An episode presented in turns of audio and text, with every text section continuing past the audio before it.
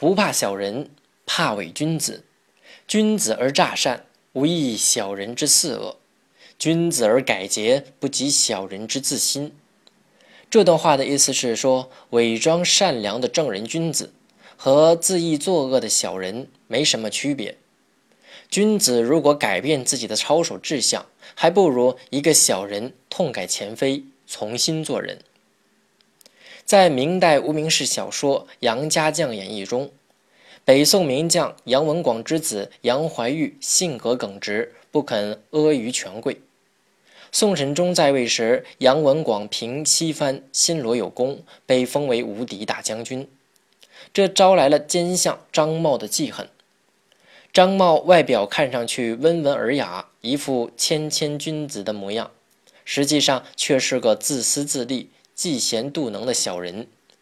他在宋神宗面前诬陷杨文广，杨家差点被满门抄斩。后来，杨怀玉打扮成强盗，杀死张茂，而后退隐。宋神宗知道真相后，觉得很对不起杨文广，于是派遣周王奉自己的旨意宴请杨怀玉辅佐朝政。杨怀玉以死相拒，宁可在家耕种田地。自食其力，留下一世清白，也不愿意踏足官场。为人之难，处世之难，尤以伴君之难，确实令杨怀玉不堪忍受，心力交瘁。所以他决定隐居山林，与世无争。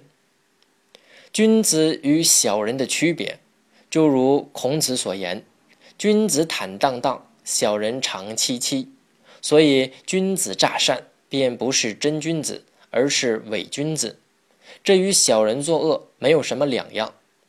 君子改节，一世英名便毁于一旦，所以倒不如小人自新，令人心生浪子回头金不换之概。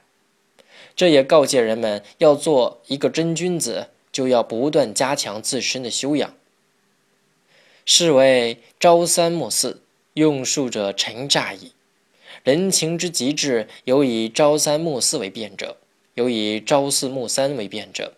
要在当其所急，缘非愚，其中必有所当也。